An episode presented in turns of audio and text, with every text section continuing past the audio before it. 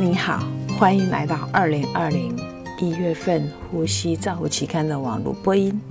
我是刘金荣呼吸治疗师，代表期刊主编 Richard Branson 为您进行中文网络播音。第一篇文摘是二零二零年一月份的主播精选，是他选出的是由 Jaffa 等人执行五种五个 COPD 组合式照护，在急诊室使用，在对应到他再次入院急诊的成效。这五种 COPD 组合式的照护计划包括：一、适当的吸入方案；二、三十天内吸入器供应；三、出院后的设备教育；四、标准化的出院准备说明；五、十五天的回诊计划。结果显示，六个月后，组合式的照护细化的依从性为九十 percent。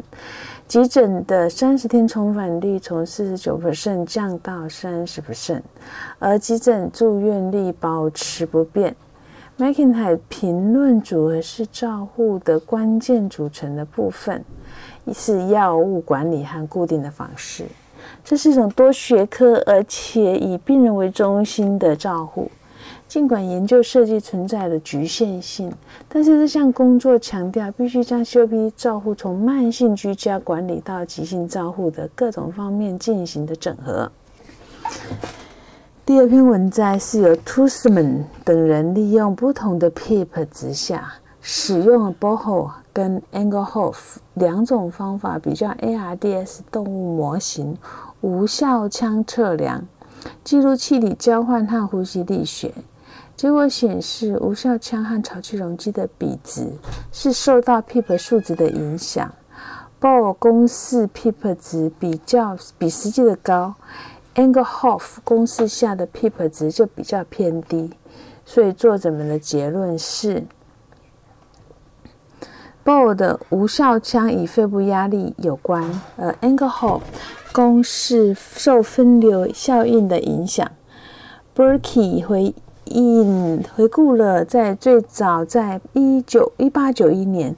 这种描述无效腔的测量的历史。他指出，这些动物是属于高碳酸的酸中毒，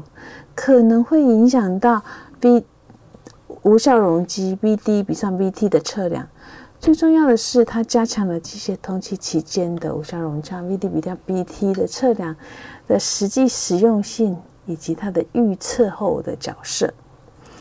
第三篇文摘是由 Gaspari 等人比较肝移植呼吸器病人手术后使用高高流量经鼻导管和传统的这种空气混入型氧气面罩使用在拔管后一小时和二十四小时后低血氧症状发生的差异的比较。结果显示，流量鼻导管比上高流量鼻导管比上标准的氧气治疗稳定，没有发生拔管后低血氧症状、低血症的现象，不会改变该高危险人群的脱机失败率、ICU 的时间或二十八天的死亡率。所以利特尔顿评论。高金鼻高流量鼻导管是具有潜在的优点和缺点。应用高不会降低它的发生率，因此需要有更多不同的族群中进行更大的研究。第四篇文章是由燕子等人评估不同的氧气设备，给予健康受试者口咽氧气浓度的测量。这个作者们介入了氧气设备，包括简单型面罩、非从吸入型面罩 （oxygen mask） 和带有 Jackson Wrist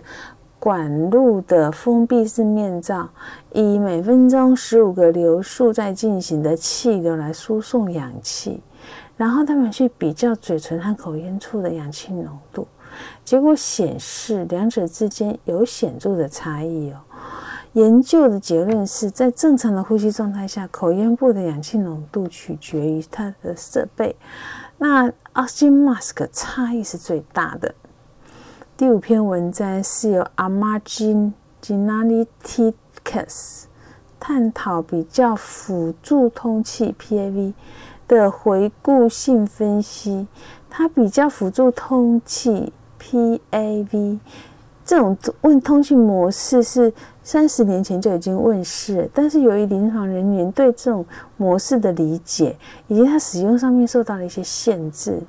所以对它的理解，就使用并不是非常普遍。PAV 它是利用一种吸气量和吸气用力的非线性的基础，估算出低定支持度的算法。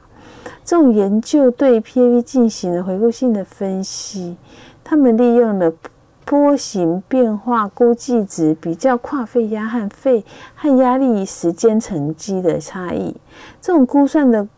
估算法和估算。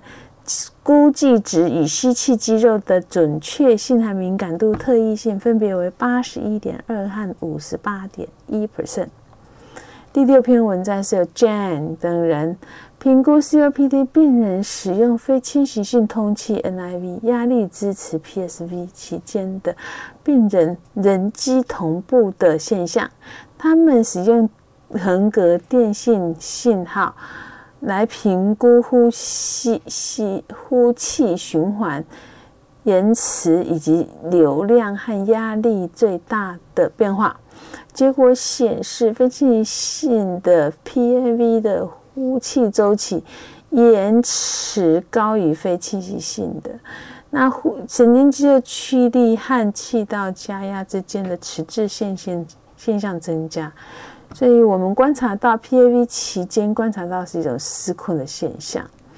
第七篇文章是由 Shah 等人比较四十例 COPD 病人急性加重型恶化的病人，就是 AE COPD 病人，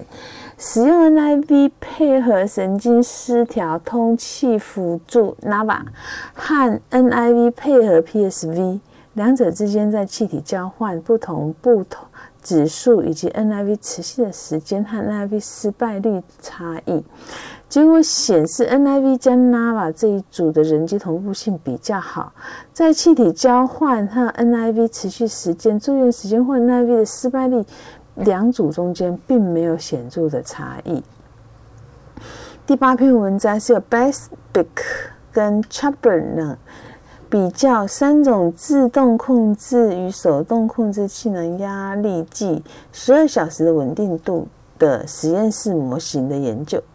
就显示在通气相同的气道压力波动，自动控制型气囊压力的 稳定度比较高。所以他们的结论是，自动装置不能调节。气压压力的波动，但是它可以将平均气囊的压力控制在它所需要的阈值之内。第九篇文摘是由 Ogard Ogardnik 等人评估一年呼吸治疗学系的学生他们的健康认知，他们介入一个小时的健康养成教育以及示范教学训练比较。这里大一学生，大一的呼吸治疗系学生，在知识和信念调查之以及确认病人医疗设备理解正确使用后，训练后的结果。结果显示，这种介入措施对受试者是有好处的，而且沟通的技能可能是培养学生训练的一个很重要的部分。第十篇文章是由 Madden 等人分析在脑死亡宣告期间使用碳素，就是九十五 percent 氧气加上五 percent 二氧化碳的气体进行停止测试与体外膜和膜氧合作用 ECMO 的 PaCO2 之间的差异的一系列案例报告。他们开发了一种推估法。推算出目标值的 PaCO2 的公式，用来确定他们所需要的量，同时受保护者、受试者保持在机械通气和 ECMO 之间的作用。他们得到的结论是在宣布脑死期间，以碳素的方式来测量呼吸停止测试，是准确可预测的呼吸停止终止的终止点。第十一篇文章是由具有等人回顾急诊室急诊病人呼吸衰竭受试者接受 NIV 的世代性的研究。他们总共收案了四百三十二名本来决定提供侵袭性的呼吸器模式通气的受试者，其中有四分之一接受了 NIV 的治疗。结果显示，在侵入式通气之前，先使用 NIV 来持续性的器官功能障碍或死亡风险增加是没有相关的。